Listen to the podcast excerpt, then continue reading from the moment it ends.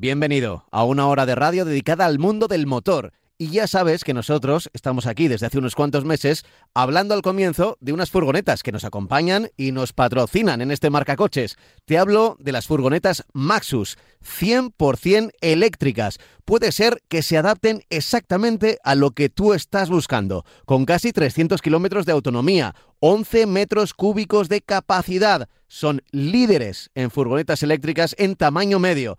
Así que si piensas que puede ser una de tus opciones, ¿por qué no entras en la página web en maxus-automotive.es? maxus-automotive.es. Y dicho esto, ahora sí, empezamos con Marcacoches.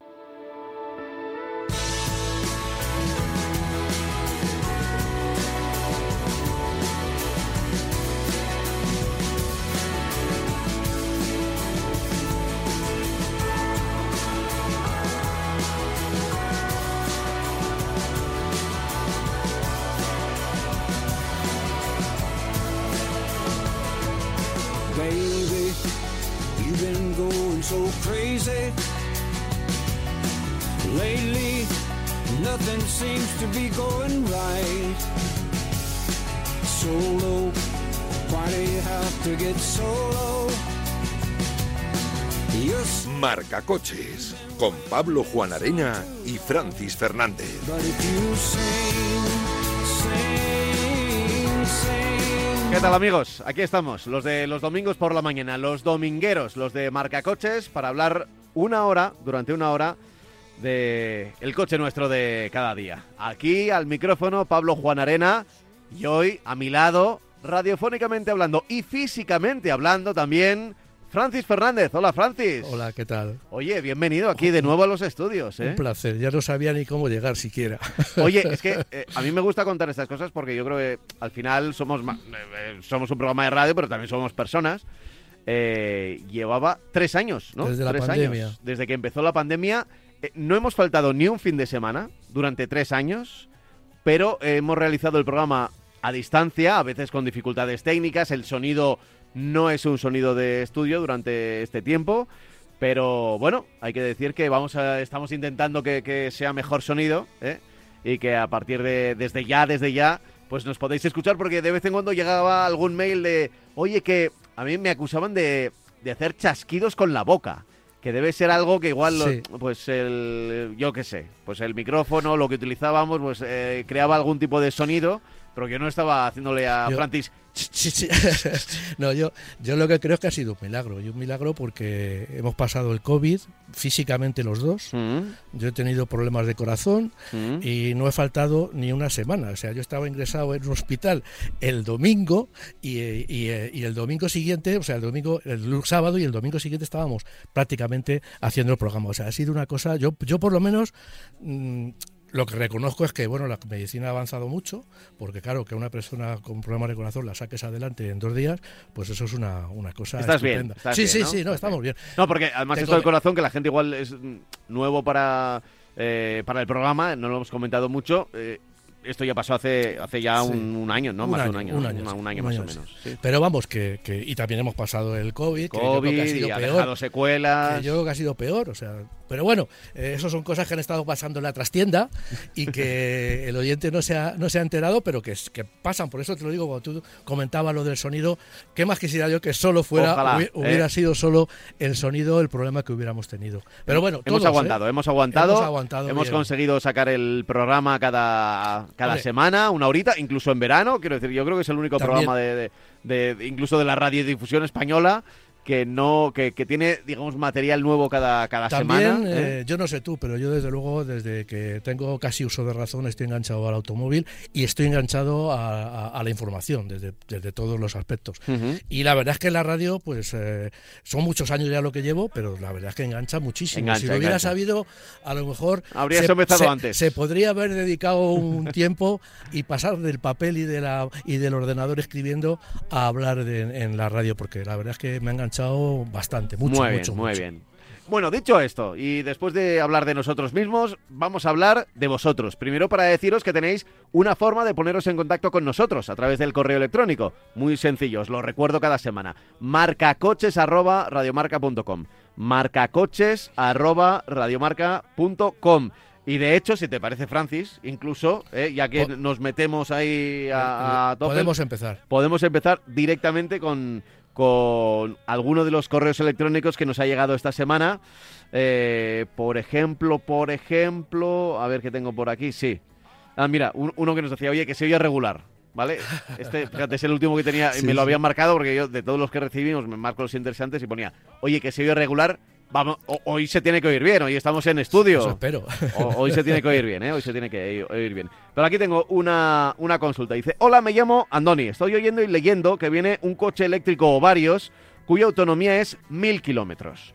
Eh, ¿Esto gracias a qué? Se pregunta. La mayoría de eléctricos su autonomía no llega a 500. Eh, ¿Qué tipo de variación tiene? ¿Es una batería muy diferente en construcción o es que es un sistema diferente? ¿A la larga durará menos o no tiene que ver? A ver, hablamos de la mágica cifra de los mil kilómetros de autonomía, que sinceramente, desde mi punto de vista, yo creo que, que, que es un objetivo para mí demasiado. Igual hay alguien, camiones o, no sé, transportistas que lo pueden utilizar, pero mil kilómetros no lo tienen ni los coches de gasolina. Toda, decir, la, toda la razón o tiene. sea, O sea, un, me parece coche exagerado. un coche de Sí. gasolina a tope puede Hay- tener 600, 700 Sí, kilómetros. eh, diésel, hay coches de Diésel, 900 y sobre todo mm, los que más autonomía tienen es cuando combinas eh, gasolina, por ejemplo, con, con GLP. mm, Que entonces, claro, estás aumentando la, la- la autonomía a base de, rango. de- de- de poner otro depósito auxiliar, con lo cual hay muchos coches que teniendo un motor de gasolina y teniendo un motor, una,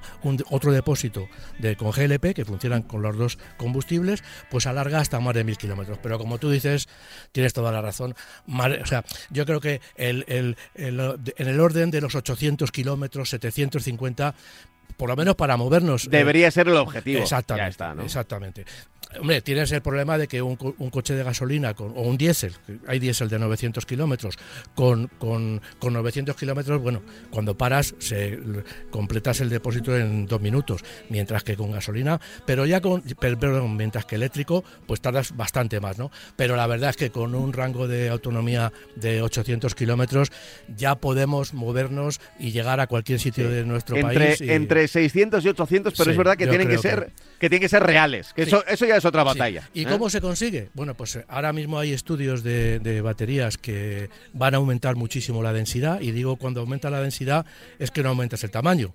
Y también otros que tienen un tamaño de baterías enorme. Eh, los Ancar eh, llevan eh, 500 kilos de, o 600 kilos de, baterías y claro, de esa forma pues podemos eh, llegar a una autonomía de 1000 kilómetros o, de lo que- queramos. En principio, los camiones que no se van a mover tanto con, baterías eléctricas, sino que van a pasar yo creo que muy rápidamente al hidrógeno, pues también pones a, un, camión de 30 toneladas, le puedes poner la suficiente, el suficiente número de baterías para que tenga la autonomía que tú quieras, porque el peso no es una cosa tan, tan importante. Es importante porque estás variando la carga y en función de eso estás haciendo que el recorrido sea menos rentable, pero vamos, y en los turismos está claro, o sea, ahora mismo se está ah, aumentando la- el peso de los coches.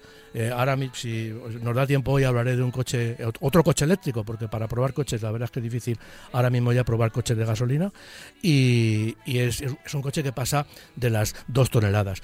Decir, hemos aumentado mucho el peso. ¿Por qué? Pues porque llevamos mucha batería. 500 kilómetros 500 kilómetros de autonomía en un coche ahora mismo convencional.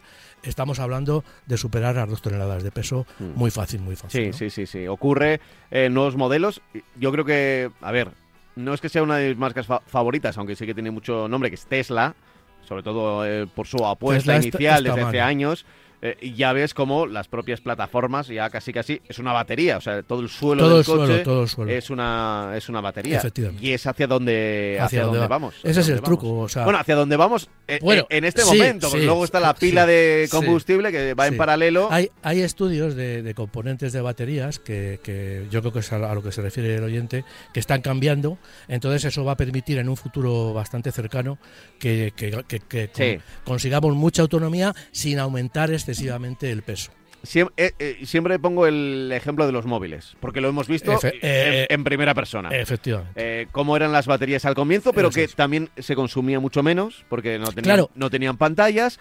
Ha ido creciendo la batería y ha ido también creciendo la, la capacidad de consumo de, de los móviles. No, pero, el coche eléctrico se está consiguiendo esto que estamos diciendo, que las baterías sean cada vez más pequeñas y tengan más densidad, pero también, evidentemente, el camino que se está siguiendo es que los motores eléctricos y todos los elementos que, que- forman parte del vehículo consuman también menos. No sé qué es más importante, si aumentar eh, las baterías, o, o, eh, aumentar la carga de las baterías, las posibilidades, o disminuir el consumo, porque por ahí también van los tiros. O sea, es, es un conjunto de cosas lo que hace incluso los neumáticos. Los neumáticos también son muy importantes para el tema de conseguir una gran autonomía. ¿Por qué? Porque son auto- eh, neumáticos que tienen muy poca resistencia a la rodadura. Tienen transversalmente, tienen menos, menos agarre, tienen menos grip, como se dice ahora, Mm. pero lo que es eh, en, en línea recta, pues tienen muy poco rozamiento. Entonces, bueno, también eso está contribuyendo y mucho a, a que el consumo de los coches eléctricos sea menor y, por, y en contrapartida, pues el el- la autonomía, lo que los kilómetros que hacemos con la misma carga de batería sean más. Eh, oye, ¿te parece que luego vamos a seguir eh, leyendo algún que otro mail eh, de, de marcacoches@radiomarca.com? Podéis enviarlos cuando queráis durante la semana. Vamos haciendo un filtro, contestamos a los que creemos que son más interesantes en antena. Eh, pero eh, la semana pasada dimos una pequeña pincelada de las ventas del mes de mayo. Creo que solo dijimos cuál había sido el coche más vendido y la marca de coches que había vendido más. Que si no Y- recuerdo mal era Toyota, la, Sí, la marca que más había vendido, y el Dacia Sandero, el vehículo más vendido. Entonces, bueno, eh, así haciéndolo rápido, ha subido un 8,3% las ventas en, en de turismos, las matriculaciones de turismos en nuestro país en el mes de mayo y en total llevamos un 26,9% de, de incremento a lo largo del año. Eh, no, no, nadie se atreve a, a dar una, una cifra final. Están hablando de, yo creo que estará en el entorno de los 900.000 vehículos. Yo no creo que, que lleguemos, sería muy bueno, por supuesto, que lleguemos a los millón, pero yo creo que va a ser complicado porque las, las, fechas que se acercan, los meses que se acercan, no son especialmente brillantes en lo que se refiere a ventas de vehículos. Toyota, como tú decías bien, ha sido la marca que más ha vendido, más ha matriculado en, en este mes. Peugeot, Renault, Volkswagen, Kia, Hyundai, Seat, Dacia, Audi y Citroën, por este orden, son los, las marcas que más han vendido. En, el mes de mayo, pues estamos hablando de Toyota, Peugeot y Seat, que ocupan los tres primeros lugares. Eh, por modelos está el Dacia Sandero, el Renault Clio, que está cogiendo un buen, una buena eh, velocidad de crucero, el Peugeot 208, el Seat Arona, el Toyota Corolla, que recupera antiguos brillos. Todos sabemos que al final del año se ha cambiado el modelo y lógicamente ha tenido un bajón para luego tomar impulso y ya en este mes de, de mayo pues parece que ha tomado ya una velocidad de crucero continuada. Y luego en el, en el conjunto de- del mes está el Seat Arona, el Dacia Sandero, está muy cerca, 300 unidades de diferencia. Luego ya el Toyota CHR, que por cierto, eh, eh, dentro de nada, a finales de este mes ya presentan una nueva versión. Eh, lo digo porque es un coche muy interesante y un coche que está teniendo muchísimo éxito de ventas. Eh, Peugeot 2008, Opel Corsa, Sportage, Toyota Corolla, que está en el, en el séptimo lugar, pero yo espero que, recupere, Fiat 500 y Fiat Ibiza. Muchos de estos son coches verdaderamente puestos para alquiladores porque los alquiladores están subiendo muchísimo en estas fechas. Se acerca eh, julio y agosto y la verdad es que están teniendo un buen comportamiento. Lo que pasa que las cifras finales no son como las cifras de eh, particulares o de empresa. Eh, el 43, en lo que va de año, el 43,4% son coches de gasolina, el diésel son el 13,6% y el 43% ya son otros. Dijimos hace unos meses que seguramente en este año esos otros, ese resto, que incluyen todos los coches híbridos, híbridos enchufables, eléctricos y coches de gas, van a superar a los coches de gasolina y por supuesto a los diésel, que los diésel están ahora mismo de capa caída. Eh, Es interesante esto que dices, ¿eh? Interesante. Siempre hemos hablado de la evolución. Aquí cuando Yo- empezamos el, el programa siempre durante años era 70-30, 70-30, 70 de 70 de 70 de diésel era. de diésel Era y 70 30 de diésel y 30, de, gasolina. gasolina. No existía ese, No, no, no ese, había, ese apartado de otro. antes de que llegara, Sí, sí. Y, y- mm, y ha habido, y ha habido eh, meses que eran más del 70% de coches eh, diésel. Era normal, o sea, era un combustible que era mucho más barato, tenían mucha autonomía y eran un poquito más caros, pero al final amortizabas. Sí, pero, Ahora, pero esto era eh, una excepción en, en Europa. Es decir, en el resto de, Sí, de países no, no, era, era al revés. Porque- La- porque- las marcas traían motorización diésel más a España y había u- utilitarios, vehículos normales, coches que, que no tenían Por- opción de diésel en, Italia o en Francia. Honda, por ejemplo, es una marca que ha vendido más diésel en España que en el resto de Europa, porque sacó un motor especialmente, no para España, evidentemente, pero sí para el mercado europeo, pero en el mercado europeo los que más vendían,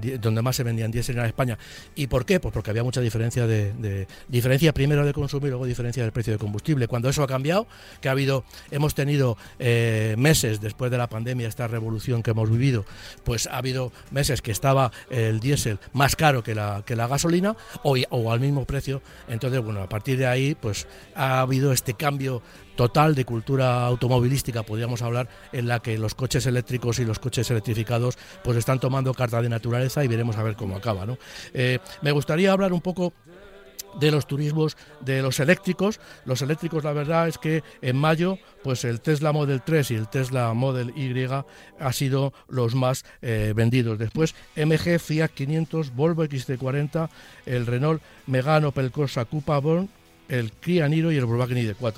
Eh, ninguno de estos coches que estoy citando son coches especialmente baratos. El coche más No, barato no. que tenemos en co- Eh. coches eléctricos es el Dacia Sprint, que no aparece entre los 10 más vendidos este en, en mayo, sí aparece entre el acumulado, porque en el acumulado está en quinto lugar, pero bueno, da una idea de, de- ¿Cuál, cuál dices que ha sido el más vendido? el más vendido ha sido el Tesla Model 3, aunque en el acumulado es el Tesla Model Y.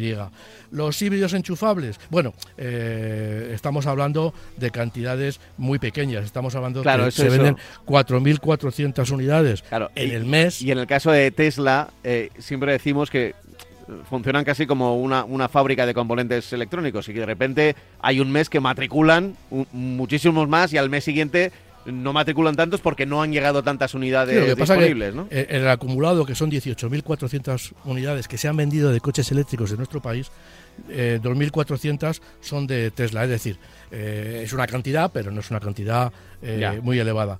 Le pasa lo mismo a los híbridos enchufables. Los híbridos enchufables han vendido 6.000 unidades en mayo, 25.000 en el acumulado y eh, el más vendido es el Lincoln Co. eh, 01 con 934 unidades eh, en mayo, digo. Y luego pues hay un montón de, de- de modelos, incluso el Jeep Compass se mete en quinto lugar en el acumulado. Los no enchufables, híbridos convencionales, evidentemente aquí no hay lugar a dudas. Los cuatro primeros son Toyotas, Toyota Corolla, Yaris Cross, CHR y Yaris. Y en el acumulado, pues igual, están todos metidos, a excepción del Yaris eh, Cross, no, perdón, a excepción del Yaris, que no aparece entre los 10 primeros en el acumulado, pero que visto la, la, eh, potencia con la que ha entrado en el mes de mayo, pues yo creo que va a estar. Y luego, bueno, luego de gas, pues evidentemente el, GLP, eh, con el Dacia, eh, que de aquí, si en, eh, en- si en híbridos es Toyota, en coches con GLP es, Toyota, es es Dacia, con el Sandero, el Jogger, el Dust y el Duster. Y el grupo Renault tiene concretamente las cinco primeras posiciones, tanto en mayo como en el acumulado. El Dacia Sandero ha vendido 5.344 unidades de, con GLP, es decir, mu- mucha- muchas de las coches que se venden eh, de Sandero, de Jogger, de Duster eh, en, el- en el mercado son prácticamente con, con GLP. Lo que, mm, bueno, eh, da una idea, ya digo, también de que mucha gente se decide por este combustible porque es un poco más barato y también, evidentemente, tenemos más posibilidades de recarga que con el GNC. Vale. Eh, son las cifras de venta, siempre las miramos. eh, hay muchos datos, Sí, pero siempre bueno, alguno puede- que, se que- pueden desgranar muchas cosas. que destacamos con lupa. Sí, ¿no? efectivamente, sí. Bueno, yo con lupa hay que tener en cuenta que, el mercado eh, estamos hablando de un mercado que está, que está eh, subiendo con relación a las cifras pobres, pero está subiendo y eso es buena medida. Y que lógicamente, bueno, a mí me sigue sorprendiendo, ya digo, ese comportamiento que está teniendo Toyota. Se ven muchísimos por la calle y yo creo que a Toyota ese esfuerzo que ha tenido durante muchos años de, de vender eh, unidades híbridas, de querer meter en el mercado unidades híbridas, pues ahora le está dando buenos resultados. Lo que falta es que se pase también al coche eléctrico. Lo va a hacer, pero eh, lógicamente eh, ahora mismo no hay tantos coches eléctricos de Toyota, pero bueno, eh, está vendiendo, mm, mm, está líder de ventas y líder además muy, muy sólidamente instalada. ¿no? a ver, más cosas. Tengo por aquí apuntado Lexus LBX. Pues sí, es una... Nunca me han gustado las denominaciones de Lexus, porque me dices LBX y no sé dónde estoy. No sé si estoy en un sub, no sé si estoy en un utilitario, no sé si estoy en una furgoneta, no, lo sé. Es, tienes que, tienes que, sí, efectivamente. igual es mi culpa, ¿eh? No, no, no, no, yo, yo creo, yo creo que Lexus yo creo que, que, no está muy, muy claro, efectivamente.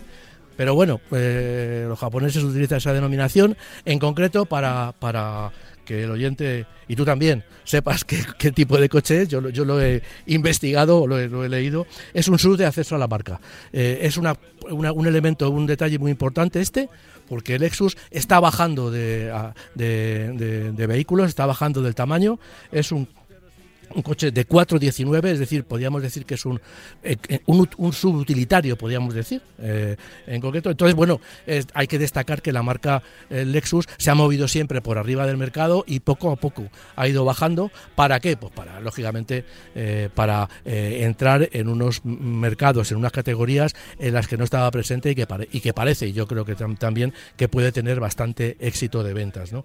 Es un, ya digo, es, un, es el sub de acceso a la gama Lexus y tiene un diseño novedoso. Y digo novedoso porque lo mismo que hay, ya están anunciando Lexus de alto nivel, de, gran categoría, en el caso del LBX yo creo que lo que hace es eh, eh, inaugurar un nuevo estilo de diseño no es el Lexus convencional con formas, eh, trazos muy marcados, sino que ahora ya digamos que apuesta por las líneas un poco más redondeadas, con lo cual a mí me da que estas, estas líneas mm, me da y yo creo que el lanzamiento de un modelo de alto nivel, un prototipo, pues eh, así lo demuestra, va a ser el futuro del estilo de Lexus. A todas las marcas les toca cambiar el estilo, cambiar el diseño eh, en un momento dado para no cansar un poco a los compradores. Entonces, en este caso, pues Lexus es el primer modelo que eh, toma estas pautas, este, este estilo eh, de diseño. Me recuerda un poco al, al nuevo, iba a decir el Corsa, pero no, me refería al Moca de, Opel. Sí, tiene, un cierto aire. Tiene un aire así. Ese rollo futurista que le ponen ahora, ¿no? Pero bueno, eh, ya digo que la gente ya estábamos, ya casi no diferenciábamos un modelo de otro de Lexus porque eran todos excesivamente parecidos, los sub que están por encima del, del LBX, y ya digo que en, que en este caso, bueno, pues, pues estrena un, un, Llegará después del verano, las entregas van a empezar en marzo de 2024. Como ya he dicho, mide 4,19 eh, metros. Es 30 centímetros más pequeño, más, más recortado que el UX, que mide 4,50 y aprovecha la plataforma del Yaris y del Yaris Cross. Evidentemente, las sinergias de, eh, Lexus con Toyota son indudables. ¿no? Eh, tiene un maletero de 332 litros con 284 en la versión con tracción integral. Lógicamente se reduce mucho el, el, tamaño del, del maletero. Su dotación, pues bueno, estamos hablando de un coche de premium, un coche de alto nivel para su segmento y aunque sea pequeño, pues no va, no va a, prescindir de elementos ya casi convencionales y, muy, muy repartidos en su gama. Va a tener apertura eh, mediante móvil, aparcamiento desde fuera del coche a través de, la llave o bloqueo de la puerta si se detecta que al abrirla podemos correr algún riesgo. O sea, estos son tres eh, detalles, tres pinceladas de su, de su enorme equipamiento. Su sistema de propulsión cuenta, cuenta, es un total de 136 caballos en total, es un híbrido convencional, no, no, de momento no están previstas ni, versiones eléctricas, no, previstas, no han anunciado versiones eléctricas ni versiones híbridas enchufables. Eh, lleva un, poco la, tradición de, Toyota, ¿no? De Lexus. sí, sí, Lexus, pero que, que Toyota siempre ha apostado por, Por los eh, híbridos los híbridos convencional. sin enchufe. Efectivamente. ¿Vale? Eh, eh, que llegarán sin duda, a- a- vamos, llegarán, se van a, a- a generalizar en, en- la gama Lexus y en la gama Toyota también. Tiene un total de, como ya he dicho, 136 caballos, es un motor de 1,5 litros de tres cilindros, es decir, es un motor relativamente grande para, para, para tener tres cilindros. No es muy normal, pues, cilindros de, en, en tres cilindros, tener cilindros de, de medio litro de cubicaje. Y lleva un motor eléctrico y una batería con una nueva tecnología que permite, como estábamos hablando antes, reducir mucho su tamaño. Es, es una norma, hay que investigar muchísimo para las baterías porque los coches, yo creo que todos los sub y todos los coches que van a venir no aguantan ese no aguantan o no van a aguantar ese aumento de peso que también lógicamente disminuyendo ese peso vamos a permitir aumentar como hemos dicho antes la autonomía.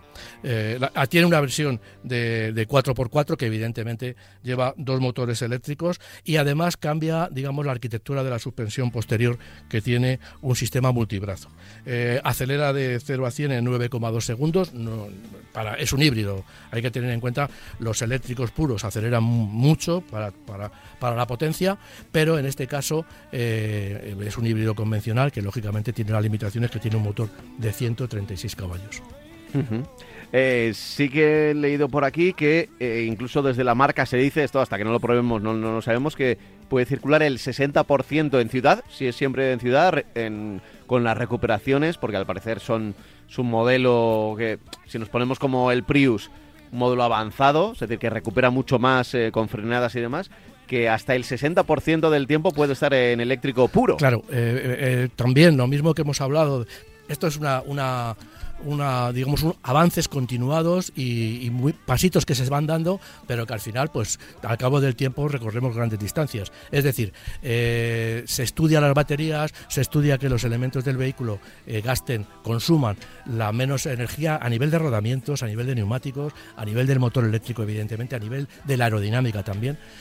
Y también eh, el, tema que tú, que tú comentabas, ¿no? Que lógicamente eh, eh, la recuperación de la energía es básico para eh, aumentar también la autonomía. Y en ciudad aprovechar cada metro de frenada es muy importante para conseguir, como se está consiguiendo en la actualidad, que un coche eléctrico puro, en este caso estamos hablando de un híbrido, pero que también se, benefician de esto, pero que un coche eléctrico puro tenga una diferencia abismal entre lo que significa conducir en carretera, que no tienes eh, ninguna pos- posibilidad, no tienes muchas posibilidades de recuperación de energía porque no vas a frenar, mientras que en ciudad, que estás todo el rato acelerando y frenando, acelerando y frenando, puedes llevar ese sistema que se llama de ese pedal, que es decir, que no tienes que tocar los frenos prácticamente para nada, porque en cuanto levantas el pedal, eh, el coche se frena y eso significa que estás recuperando energía. Por eso ya digo que entre eh, la autonomía de un coche en carretera y la autonomía en ciudad hay una diferencia abismal, y más que va a haber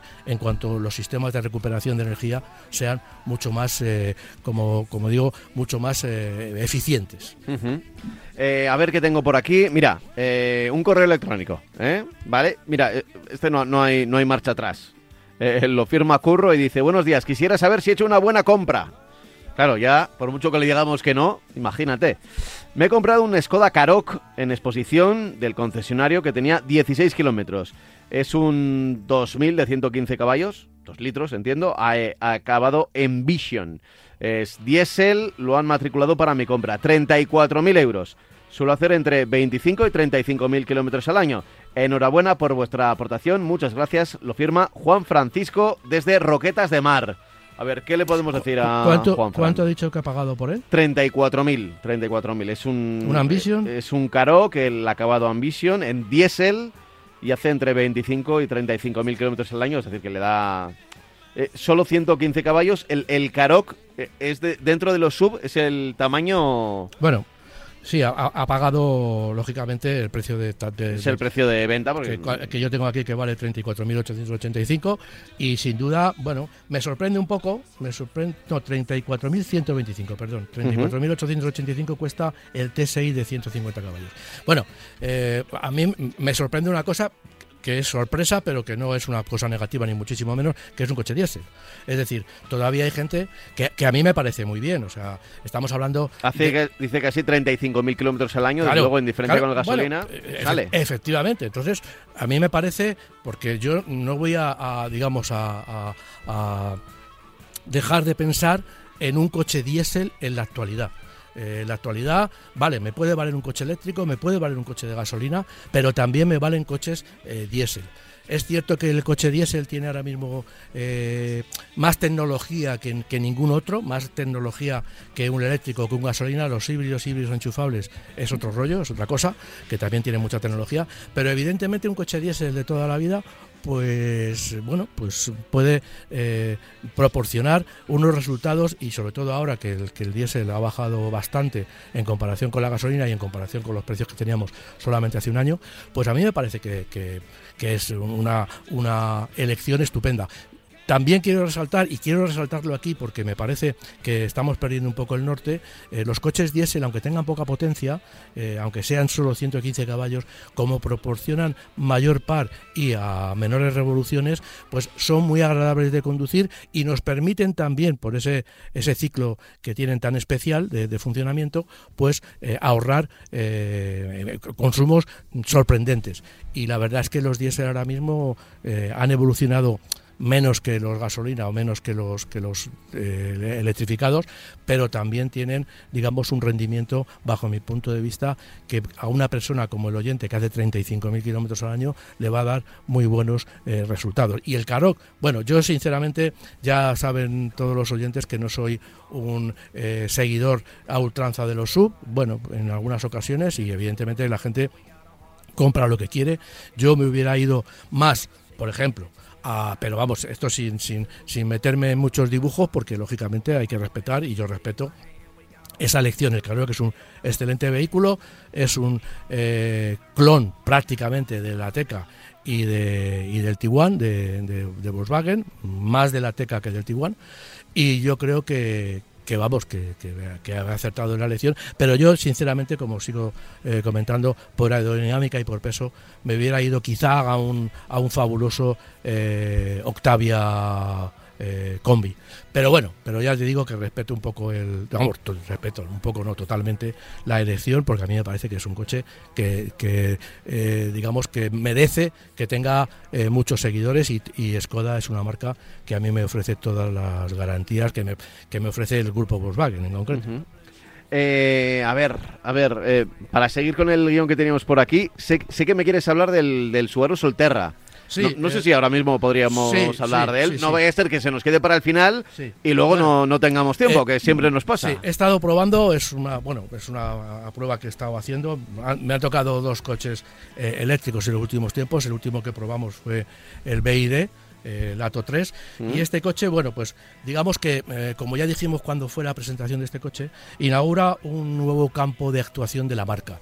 Es decir, Subaru tiene unas características muy determinadas, tracción total siempre, eh, motores de cilindros opuestos, eh, bajo centro de gravedad y en este y un comportamiento deportivo y, que nos permite también eh, ir fuera de carretera. En este caso es un vehículo que ha desarrollado junto con Toyota el, el el, el Toyota tiene un clon prácticamente de este vehículo, prácticamente lo que único que cambia es el frontal.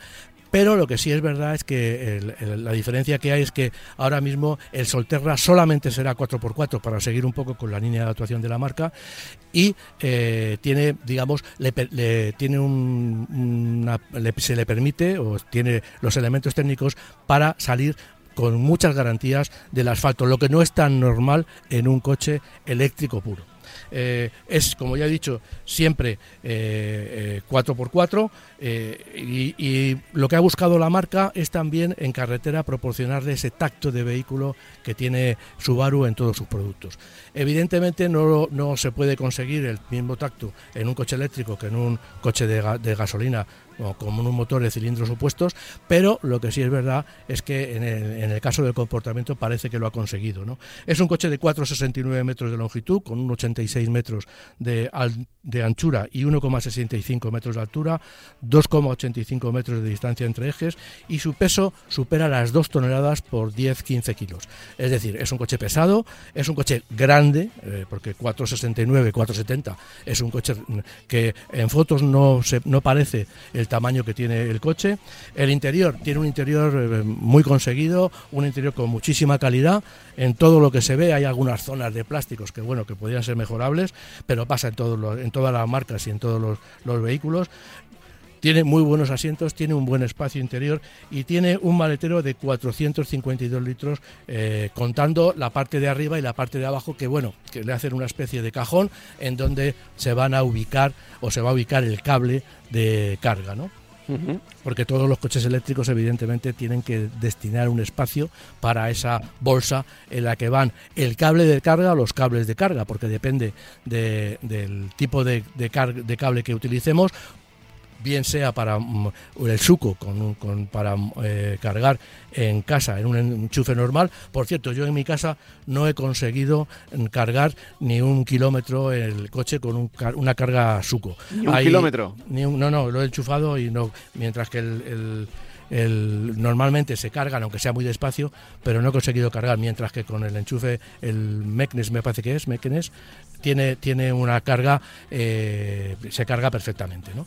Eh, evidentemente, eh, para cargar en un enchufe normal, un coche que tiene una autonomía grande, pues en casa pues es complicado porque te, te puede dar tiempos de carga de 24 horas. ¿no?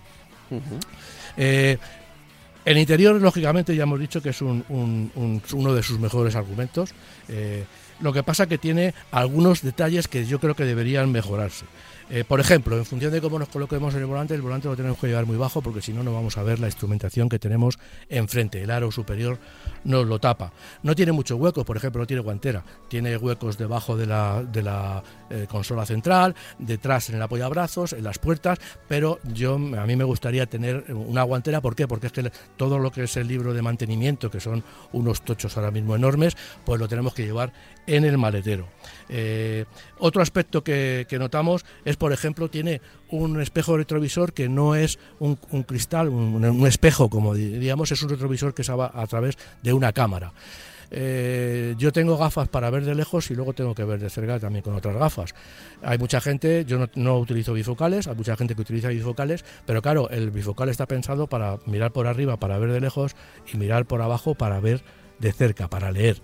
Eh, cuando cambias la visión desde viendo de lejos y quieres ver el espejo retrovisor es un inconveniente porque tienes un tiempo en el que el, ojo se adapta, un tiempo que es bastante más grande en función de la edad. ¿Y qué significa? Pues que yo miro el espejo retrovisor y tengo un tiempo de adaptación y me resulta molesto. Es decir, dejo de mirar por el espejo retrovisor interior y me voy a dedicar a ver por los exteriores porque eh, ese, ese eh, pasar de, ver mm, a través de las gafas a ver, o sea, ver, lo que tenemos delante a mirar el retrovisor, pues es un cambio que nos resulta muy molesto y hay una, un cambio, digamos, de, de, de, visión que no resulta agradable y no resulta muy, muy eficaz. ¿no? Eh, bueno, yo hubiera preferido un retrovisor convencional. Y luego, por ejemplo, también la información. Eh, ya digo que son detalles que son fácilmente mejorables. Todos los coches eléctricos o híbridos o híbridos enchufables lo que tienen es un repertorio de, de, menús en los que aparece hacia dónde va la energía, cuánta energía tenemos. En el caso de Subaru, esta información es un poco parca. ¿no? Yo hubiera necesitado, me gustaría que esa información de la autonomía, lo que voy gastando en cada momento, me apareciera en una sola pantalla y que yo lo viera de una forma un poquito más gráfica. ¿no? Pero bueno, ya digo que son detalles que todos los, eh, todos los coches eléctricos y todos los coches en general pues tienen algún detalle a mejorar. Eh, de todas formas, eh, lo que comento, la dotación es sobresaliente, tiene todos los sistemas de seguridad que nosotros eh, deseemos, vamos siempre muy bien asistidos en este, en este sentido. ¿no?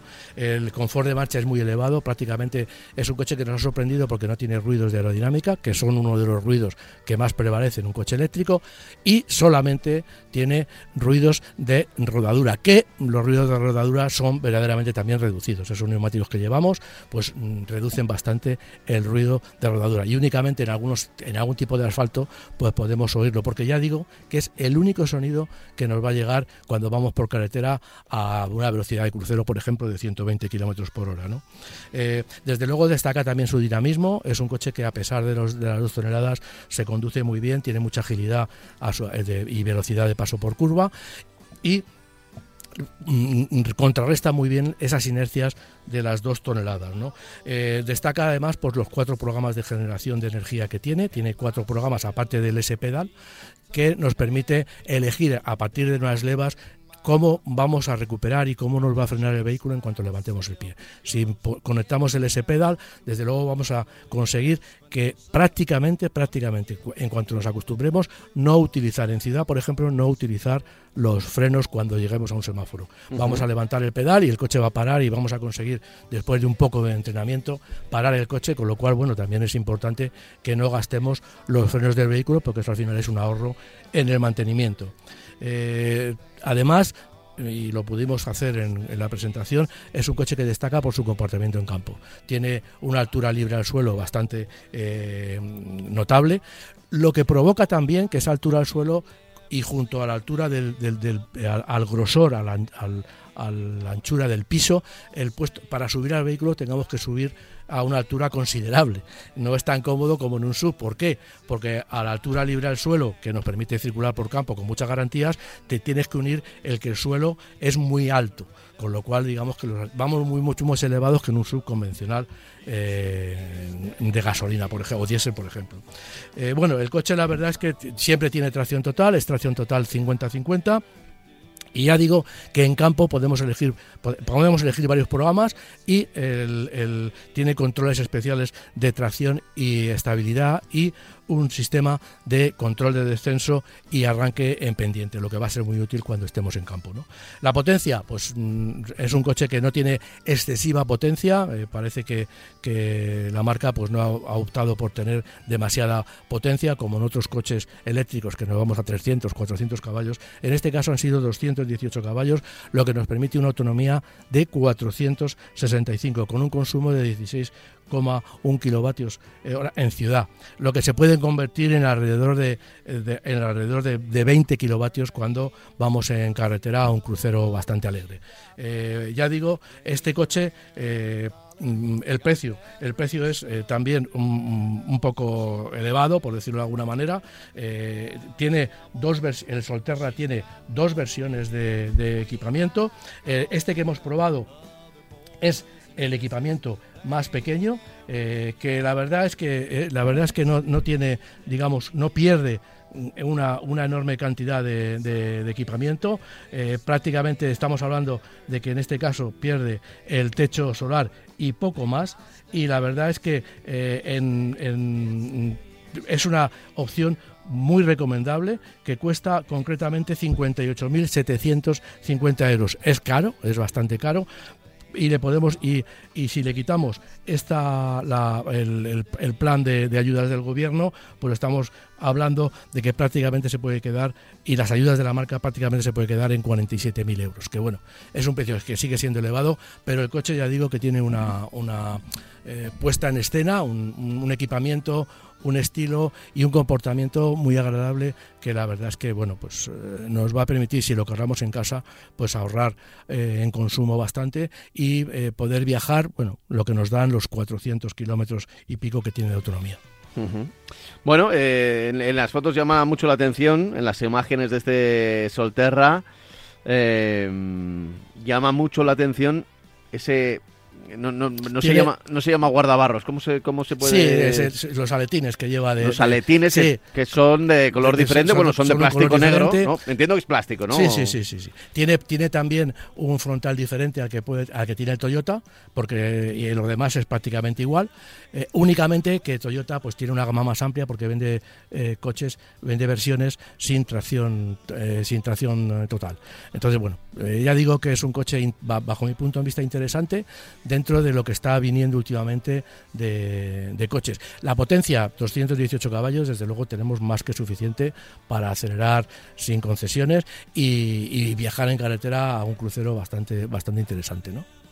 Bueno, eh, es una opción, como dice Francis, cara, porque si hablamos de electricidad, ya te puedes poner en un 4 por delante, excepto hemos dicho el, el Spring, ¿no? El, El el Spring es un coche barato. Spring, eh, pero, pero siendo barato, lo ves y dices, hace unos años decía, esto no cuesta, porque ¿en cuánto está? ¿En cuánto está en el 20.000 20 y se algo, puede ¿no? quedar en 18, pero claro, Como, como paga- el Zoe, un poquito, pagar si 18.000 encuentras algo- euros alguna por un- unidad de... por un coche tan, tan, tan pequeño y tan escueto en cuestión de equipamiento y en cuestión Ya. de muchas cosas, pues eh, hombre, eh, tiene, tienen que, aunque bueno, eh, hay gente que dice ah, que, que no van a bajar mucho los precios, al contrario, que, que lo que van a hacer es subir los coches de gasolina y diésel, pero yo creo que, que las marcas tienen que hacer un esfuerzo por hombre el, Lexus por ejemplo va a ser un coche caro también el del que hemos hablado antes va a ser un coche muy caro pero ahí también se ve una intención de la marca de Lexus de bajar de tamaño y bajar también de precio para poder llegar a un público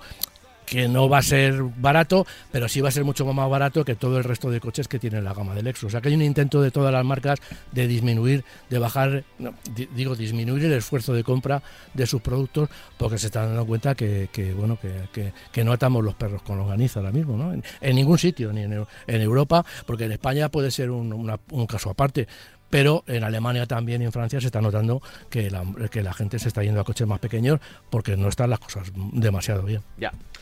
Bueno, pues es lo que tenemos, es lo que tenemos. Eh, ni más ni menos que, que los precios, que donde antes había un 1 hay un 2, donde había un 2 hay un 3, donde había un 3 hay un 4 y a partir del 5 pues ya pues, el, Y que, el el que pueda permitírselo pues que se lo, se lo y, y permita. el ¿no? problema es que es una cadena, porque es una cadena, porque los seguros están más caros, Sí, sí, sí. porque sí. el mantenimiento está mucho más caro, porque cuando cambias unas ruedas, antes cambiabas ruedas por 60 euros y ahora te vas a los 120 euros para cambiar por unas ruedas normales. En fin, es que hay un- un- una cadena de, de- de costes que, que al usuario le, le viene muy... Independientemente de que la gasolina, olvidémonos del consumo, que está bajando un poquito, pero la Sí, hora... está, de- está bajando, pero recordemos que su, porque subió a dos euros Claro, de repente, de golpe, con la excusa de la guerra, una guerra que sigue, por cierto, que, que no ha parado y tal, sí, pero ya se está bajando el precio, ya está en 1.6, 1.7. eh, si tienes suerte vas a encontrar eh, a 1.5 muy alto el, el litro de tanto de gasolina de gasoil, pero se llegó a subir hasta los 2 euros. Sí, sí, sí. Que ahora Pero- parece, sí, ahora parece que tenemos que pedir eh, hasta las gracias, ¿no? Te- tenemos que dar las gracias y pedir perdón por pagar menos por la gasolina, ¿no? Por el combustible, cuando realmente en el último año o dos años se, se, se disparó. Ahora, el otro día leí un artículo, un, un tema que me resulta sorprendente. Eh, y, que son, eh, y me refiero a los coches usados, que es el mercado más grande de coches usados, que supera el millón de unidades. Eh, y, y digo usados, usados, no, no coches de, de- de kilómetro cero. Eh, y que hay, mar- hay empresas que compran coches eh, hasta 150.000 kilómetros. Bueno, hasta hace unos años 105 cien- más de 100.000 kilómetros era prácticamente reducir el, vehicu- el precio del vehículo al absurdo. Y ahora se están vendiendo coches. O sea, hay marcas que compran de- de- de compraventa, que compran coches aunque tengan 150.000 kilómetros para revenderlos, lo que significa de que hay un mercado ahí que, bueno, la gente compra de todo coches usados. ¿Por qué? Porque no hay, no hay tanto eh, liquidez. No hay liquidez, los créditos están muy caros, eh, estamos hablando de, de intereses del 9, del 10%, cosa que hace imposible eh, financiar un, un vehículo si no queremos pagar un, un 30 o un 40% más por el coche. ¿no? Pero bueno, es el mercado que está así y bueno, vamos a, vamos a ver cómo, cómo evoluciona en los próximos tiempos. Hablemos del Maxus Pickup. Pues ojito, que igual, a ver, es igual es un vehículo que, que en nuestro país, eh, a ver, nunca han tenido las Pickup, han tenido un público muy concreto, que no es de las grandes ciudades, es decir, ya se reduce bastante, pero de repente llega también la opción eléctrica. Efectivamente. Eléctrica 100%. 100%. Entonces, bueno, pues quiero, eh, hasta ahora los pick-up prácticamente no había ni versiones híbridas, ni versiones, digo en el mercado español, ¿eh? ni versiones híbridas, ni versiones eléctricas. Estaba el F-150 de toda la vida, Sí, ¿no? en De- Estados de Unidos, Ford. que ese sigue siendo un coche de, de- casi, de de, los- casi de culto ya. de- de los más vendidos, sí, Sí, sí. claro, el más vendido porque es el más barato, el coche más barato que, que se ofrecía en Estados Unidos. Entonces, bueno, este coche pues es un, un coche que de 5,70 5,37 metros de longitud, o sea, es uno de los pick más largos del mercado y eh, es un vehículo de trabajo.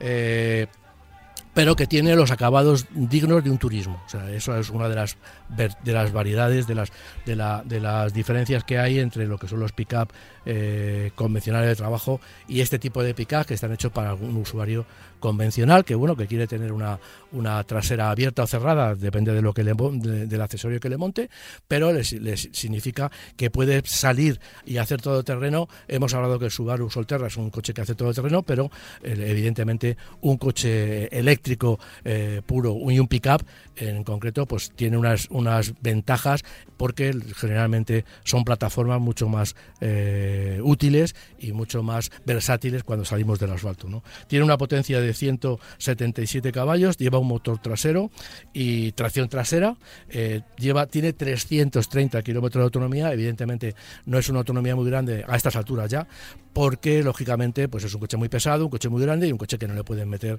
si quieren mantener el que puedas cargarle como coche industrial, tiene mucha importancia la diferencia entre la carga máxima y la tara.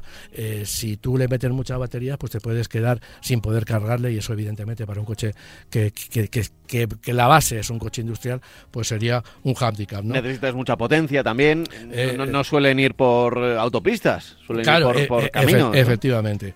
Tiene, ya digo, un interior también con acabado multimedia y ese detalle que, hemos comentado pesa 2.375 kilos, o sea que es bastante ligero para ser un coche eléctrico, evidentemente, por lo que hemos comentado antes, que no tiene mucha batería, mucho mucha eh, peso en batería, no se dedica mucho peso a las baterías y la carga es de 3.300 kilos de carga máxima, o sea, tiene prácticamente mil, una tonelada de carga en la, en, en, en la parte trasera, ¿no? Y pues no es barato, cuesta 61.810, que prácticamente comparado con un eh, pick-up convencional, pues que estamos hablando de que, por ejemplo, el Muso Sport cuesta 35.974 eh, 35.974 eh, euros, bien digo, y lógicamente con un motor más potente que este de 177 caballos, pues lógicamente la diferencia de precio es abismal, pero bueno, eh, si estamos hablando de que la electricidad ha, ha llegado para sin duda, pues tendrá que llegar a todos los vehículos y a todas las categorías del mercado, cuando los coches diésel y gasolina pues no puedan ser fabricados. Bueno, es una opción, 60.000 euros. Eléctrica, pick-up, para aquellos que lo necesiten. Evidentemente. Lo que pasa que, una opción más. Eh, no es una opción que se venda para poder entrar a las ciudades porque, como hemos hablado, es un coche industrial y un coche que eh, se va a mover en, en, ambientes bastante más rurales que, que, otra cosa. ¿no? Entonces, bueno, pero bueno, es bueno que haya ya digo, toda la, toda, en todas las categorías del mercado que haya una posibilidad eléctrica, porque es lo que va a tener que haber dentro de un poco, dentro de tiempo, porque estamos hablando de 2035, pero que lógicamente las fábricas se tienen que ir preparando. Oye, eh, tengo por aquí otro correo electrónico, pero quería unirlo a este Maxus Pickup, el Ford Bronco. A ver, no es una pickup, pero bueno, ya que estamos en coches casi que se venden más en Estados Unidos o muy americanos, pues aquí nos llega este este Bronco que, tiene de pues tiene, de especial. Pues tiene de especial que ha llegado a Europa. Tiene de especial que eh, esta generación, el Ford Bronco como tal, eh, eh, se dejó de producir en el 96 y se ha resucitado ahora en el 2021. Es un coche que, que Ford vende en Estados Unidos desde el 21 y que ahora va a llegar a Europa, pero va a llegar a Europa casi como un tema, eh, eh, casi como un coche eh, mm, de representación. Es un coche enorme, es un coche de 4,81 metros de longitud, con un motor de V6 de, de 2,6 litros con doble turbo de 334 caballos, por supuesto de gasolina. Entonces, bueno, pues ¿qué estamos hablando?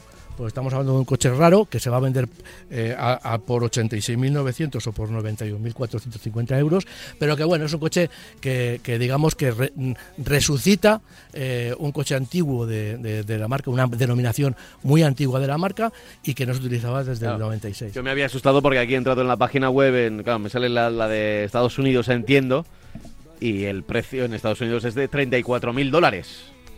Y, bueno, y llega a Europa y, vale casi el doble en cuanto eh, a euros, ¿no? Es que los americanos, pues eh, el coche americano, pues se vende en, Estados Unidos se vende muy barato. ¿Por qué? Pues porque venden muchos coches y, aquí en Europa no tenemos que pagar. Pero bueno, yo por lo menos agradezco la política de Ford, en este caso, de que ya lleva unos cuantos años de traer el Mustang, por ejemplo, y ahora traer el Bronco, que son coches que Ford vende en Estados Unidos y que solo estaban en ese mercado. Creo que no tienen que pasa- ni uno ni otro tienen demasiada salida en el mercado europeo, pero bueno, el Mustang de vez en cuando se ve alguno Lo que y pasa el que- oye, pues igual también se ve. Al decir tú lo que acabas de decir, se nos ponen los dientes largos. Claro. Que podamos comprar un coche tradicional de 334 caballos. ¿Por cuánto has dicho? Eh, pone 35 modelo base 34.890 dólares.